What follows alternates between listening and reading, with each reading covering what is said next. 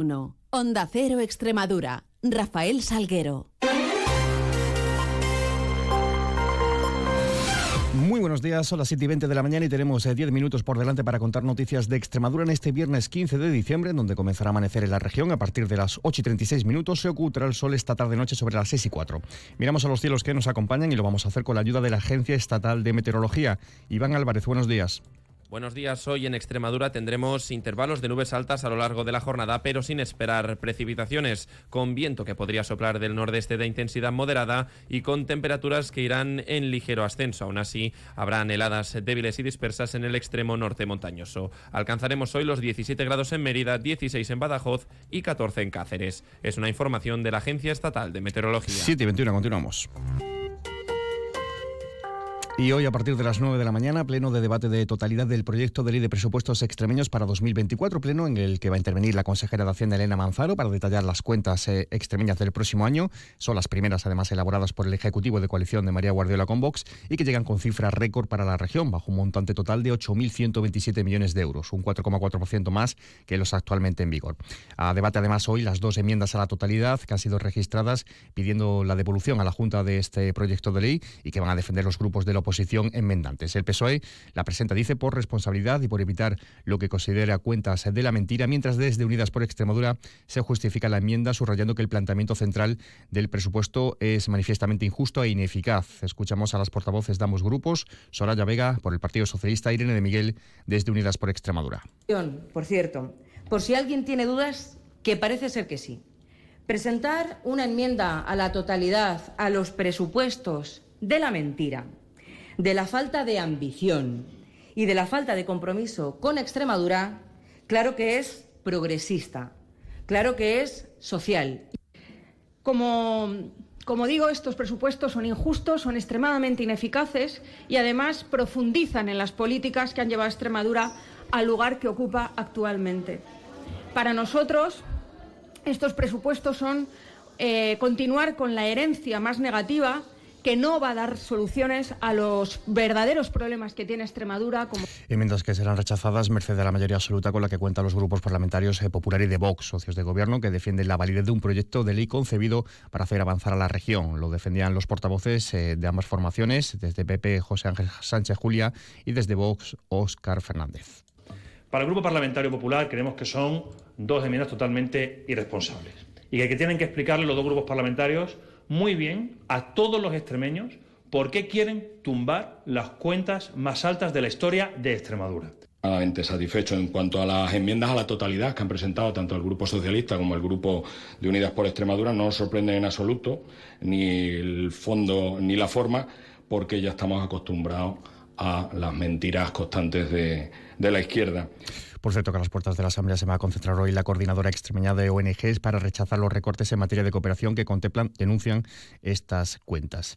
Y sobre el tren extremeño, el Ministerio de Transporte ponía el miércoles en servicio la electrificación de los 195 kilómetros de vía de alta velocidad que unen Plasencia, Cáceres, Merida y Badajoz. Así lo anunciaba el ministro de Transporte, Óscar eh, Puentes. El ministro señala que es un hito que permite mejorar la fiabilidad eh, del servicio, también evitar la emisión de más de 2.600 toneladas eh, de CO2 a la atmósfera y además eh, también se, espera que transporta más de 90.000 pasajeros al año en ambos eh, sentidos este, este tren Albia. El mensaje iba acompañado de un vídeo en el que algunos usuarios explicaban las sensaciones en cuanto, en cuanto al cambio. Supongo bastante bien, porque todo lo que sea progreso para Extremadura pues viene bastante bien. Pues supongo que para todos los consumidores y clientes de Renfe que utilizan este tren pues será muchísimo mejor que que la otra opción que, hay hasta el momento. La electrificación del tramo Plasencia-Badajoz ha supuesto una inversión de 90 millones de euros. Eh, Extremadura sigue a la espera, en cualquier caso, de la llegada de otro Albia y de un Avant. Ahora mismo solo hay un Albia comprometido por Renfe para cuando se pusiera el servicio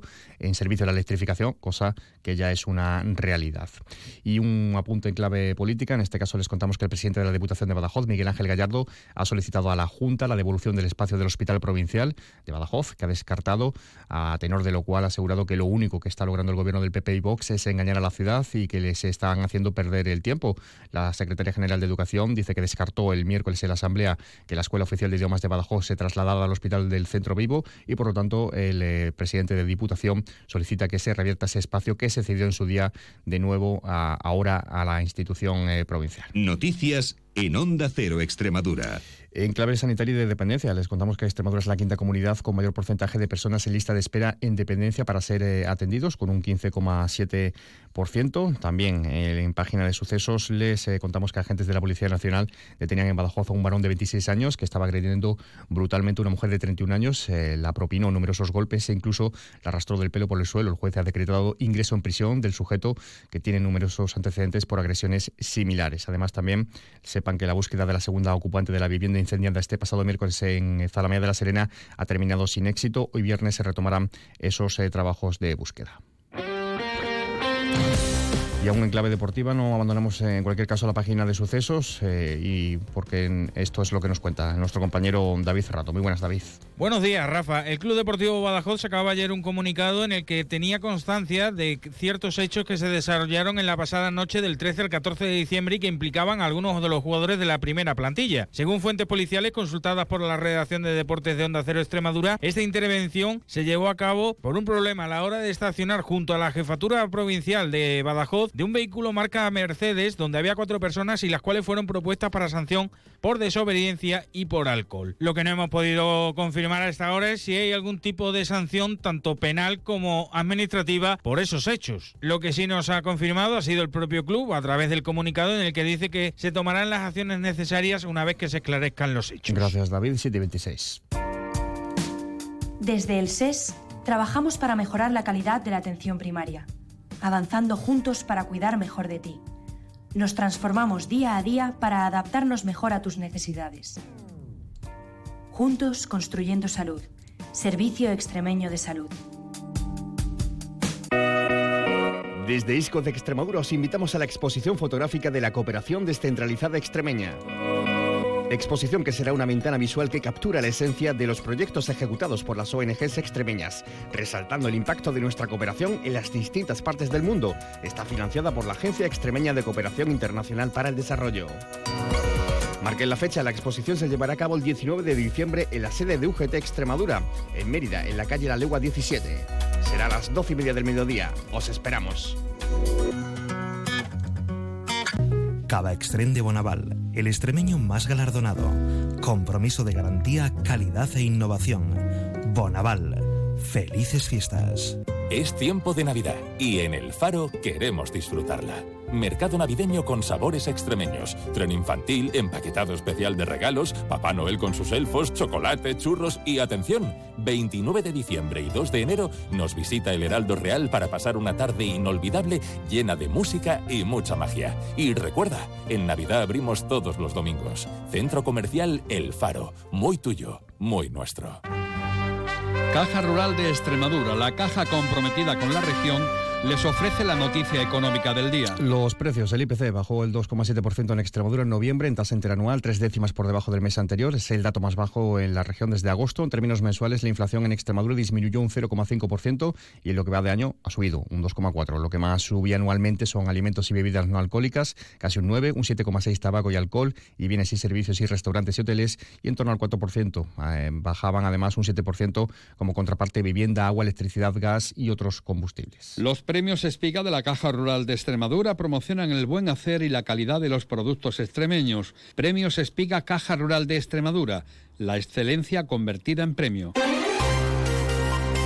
Y en previsiones hoy, más allá del pleno de presupuestos en la Asamblea, además toma posesión Vicente Lunar como nuevo subdelegado de Defensa en Cáceres. Se entrega los premios OTAX 2023 a la accesibilidad universal. También se inaugura en Cáceres una exposición sobre los 50 años de la Universidad de Extremadura. La Unión de Consumidores eh, presenta un informe sobre juguetes seguros y se va a conocer un avance de la programación del 2024 del Festival Stone Music de Mérida.